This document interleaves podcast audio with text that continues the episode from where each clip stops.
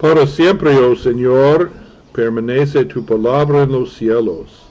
Señor, la habitación de tu casa he amado, el lugar de la morada de tu gloria. Lámpara a mis pies tu palabra y lumbrera a mi camino. Señor, la habitación de tu casa he amado y el lugar de la morada de tu gloria. Gloria sea al Padre, al Hijo y al Espíritu Santo. Señor, la habitación de tu casa he amado y el lugar de la morada de tu gloria. Este es el discípulo que da testimonio de estas cosas y escribió estas cosas. Y sabemos que su testimonio es verdadero. Hay también muchas otras cosas que Jesús hizo, las cuales si se escribiesen una por una, pienso que ni aún, ni aún en el mundo cabrían los libros que se habrían de escribir. Amén. Juan 21, 24 a 25. El discípulo es Juan, hijo de Zebedeo y hermano de Santiago, nombrado por sí mismo como el discípulo quien Jesús amaba. Al escribir el cuarto evangelio, el discípulo amado da testimonio de sus propios ojos, no de todos los milagros de Jesús que están registrados en los otros evangelios, sino de los siete señales que revelan Cristo como el Mesías y el Hijo de Dios. Más importante que los señales y maravillas es la doctrina que Jesús enseñó a sus discípulos. Las congregaciones a las que se escribió este Evangelio de Juan eran amenazadas por muchos maestros falsos que negaban la encarnación de Jesús y estaban rodeados de brujería y espiritismo. Aquí Juan defiende la veracidad no solamente de su evangelio, sino de todas las sagradas escrituras.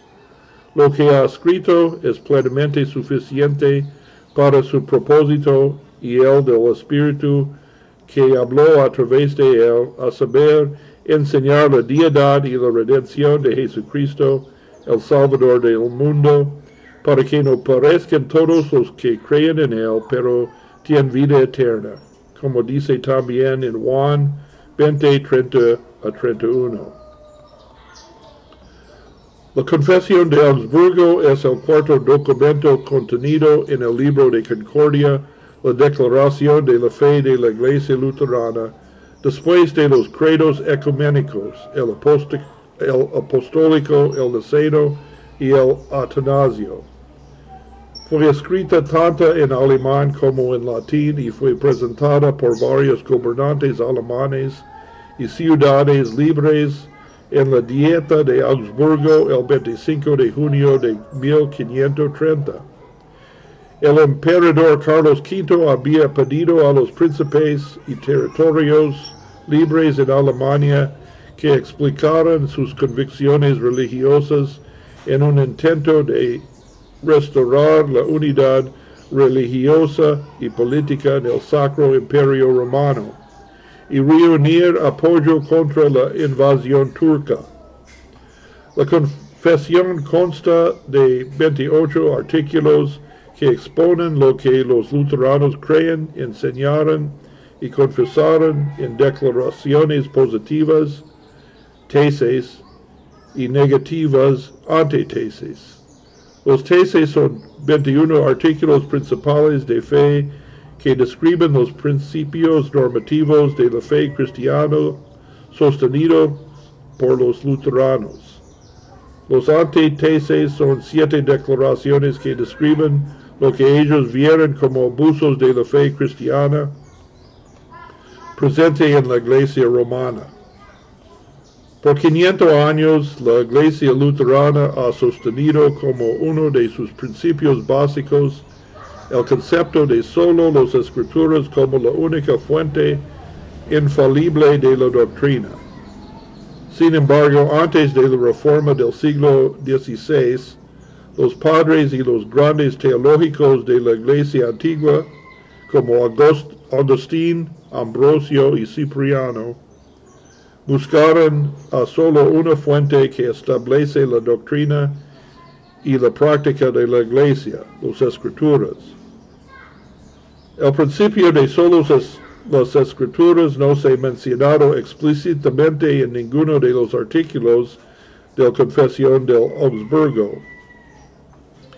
En aquel momento no se trataba de una cuestión de inspiración divina de las escrituras. Eso también lo habían aceptado los católicos romanos. El asunto en cuestión era la suficiencia de las escrituras.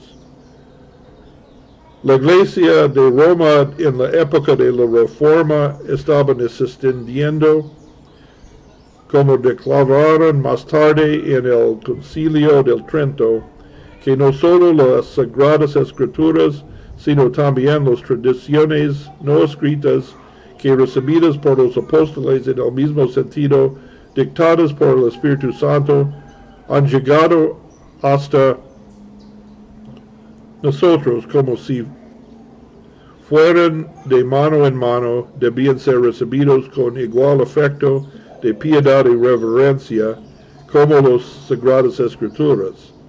Es contra esta enseñanza de la Iglesia romana en el momento de la formación y contra su insistencia en hacer artículos de fe sobre la base de tradiciones supuestamente apostólicas que se dirige el énfasis de las confesiones luteranas en la autoridad de las escrituras.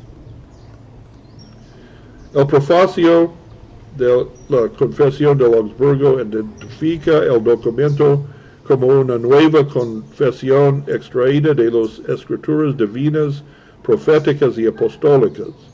Se refieren y apelaron a la doctrina que ella contiene, pues sabían que era respaldada por los firmes testimonios de la Sagrada Escritura y aprobada por los antiguos y aceptados símbolos, reconociendo así la doctrina como el único y perpetuo consenso en que la Iglesia Universal y Ortodoxa se ha basado, que ha reformado repetidas veces y por la cual ha luchado contra múltiples herías, herejías y errores.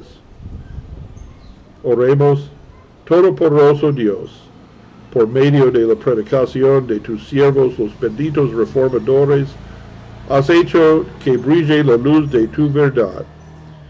Concede, te suplicamos, que conociendo el poder y salvador de tu evangelio, lo atesoremos como joya de gran precia, lo defendamos de todos sus enemigos y con gozo lo proclamemos para la salvación de las almas y la gloria de tu santo nombre. Por Jesucristo, tu Hijo, nuestro Señor, que vive reina contigo y con el Espíritu Santo, siempre y un solo Dios, por los siglos de los siglos.